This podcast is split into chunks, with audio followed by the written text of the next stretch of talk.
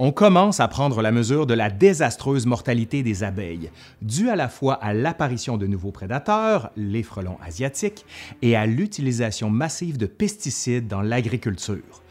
Ici par exemple, c'est rien de neuf. Hein? Si dans une société aussi urbanisée que la nôtre, les conséquences d'un tel désastre peuvent paraître lointaines, même irréelles, cette catastrophe ne serait certainement pas passée inaperçue au Moyen Âge. Oh que non.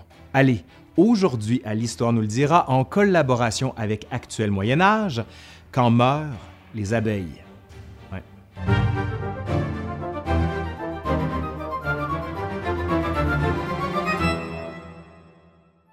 Les abeilles jouent un rôle essentiel dans l'économie médiévale. Le miel qu'elles produisent ne sert pas seulement à la fabrication de médicaments, c'est l'ingrédient de base de l'hydromel que beaucoup préfèrent encore à la bière.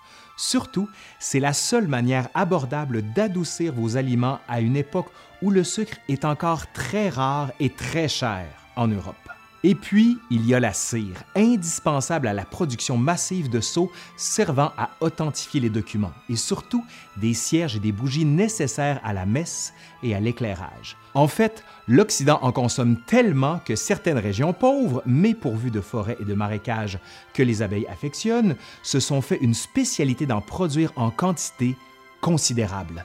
C'est le cas de la principauté russe de Novgorod et plus généralement de toute la façade sud-est de la Baltique, où les marchands de la Hanse allemande achètent la cire en grande quantité pour l'exporter directement à Bruges. Au Danemark, une autre région à abeilles, cette ressource sert même au paiement de certaines taxes royales. On va donc pas s'étonner de voir très souvent apparaître des abeilles dans les textes juridiques, notamment pour protéger le propriétaire contre tout vol ou encore contre tout saccage. D'après un manuscrit de la justice russe, composé à la fin du 13e siècle, je cite, Si quelqu'un abat un arbre à ruche, il paiera 5 grivnas d'amende et une demi-grivna pour l'arbre. S'il en extrait les abeilles, il paiera 3 grivnas, ainsi que 10 pots de martre de miel, si les abeilles n'ont pas encore essaimé. Et de manière assez exceptionnelle, la loi poursuit en expliquant longuement comment traquer le voleur de village en village s'il n'a pas été pris sur le fait. On imagine bien que celui-ci ne passait pas inaperçu avec un nid d'abeilles sous le bras. Non, vraiment pas.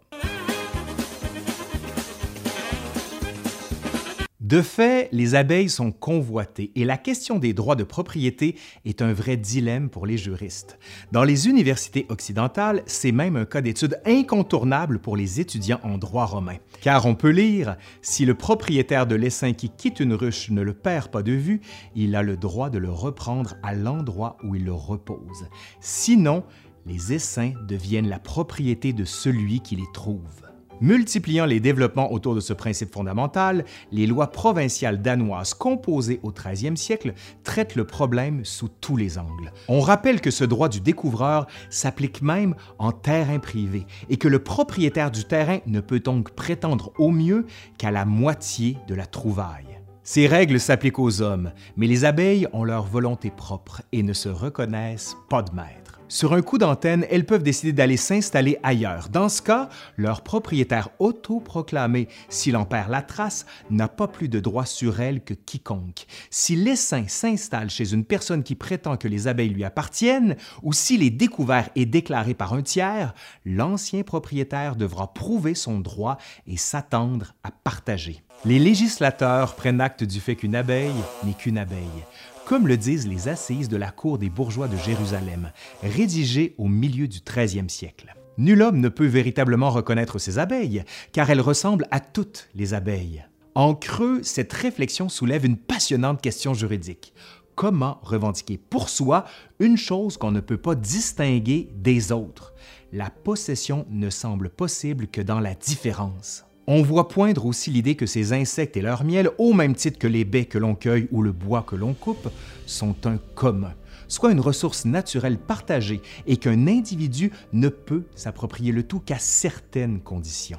Les assises de la cour des bourgeois de Jérusalem le disent explicitement. Tant que les abeilles sont dans la ruche, j'en suis le Seigneur. Ce qu'elles produisent m'appartient. Si elles vont dans un arbre sauvage, chacun pourra prendre du miel librement, car il sera tout commun. Cependant, avouons que les bûches récoltées pour l'hiver ont peu de chances de s'enfuir sans l'aide d'un voisin mal intentionné. La situation est un peu différente pour les abeilles qui peuvent parfois même être tentées de s'en prendre à la ruche ou au nid d'à côté pour en piller le miel. Que se passe-t-il alors quand vos abeilles décident d'aller trucider celle d'un autre? Dans ce cas, les lois danoises encouragent la mise en place d'un partenariat de copropriété. Plutôt que de devoir compter les morts et estimer vos pertes respectives, vous et votre voisin partagerez les pertes et les profits de la ruche victorieuse et ceux des débris de la ruche vaincue. La loi de Jutland ajoute que si le propriétaire de la première refuse et si plus tard ses abeilles sont détruites par la colonie qu'elles avaient attaquée, il ne pourra s'en prendre qu'à lui-même, puisqu'il n'a pas voulu partager les profits et les pertes avec l'autre. Humblement, les lois médiévales reconnaissent ainsi les limites de l'emprise humaine sur la nature et sur ses ressources. On peut s'en proclamer le Seigneur, mais les abeilles gardent leur volonté propre et peuvent, d'un battement d'ailes, échapper à tout contrôle. Allez, c'est fini pour aujourd'hui. Merci à Actuel Moyen Âge. Vous irez voir ce qu'ils font. C'est toujours passionnant. Je suis Laurent Turcot de l'Histoire nous le dira et je vous dis à la prochaine. Allez, bye.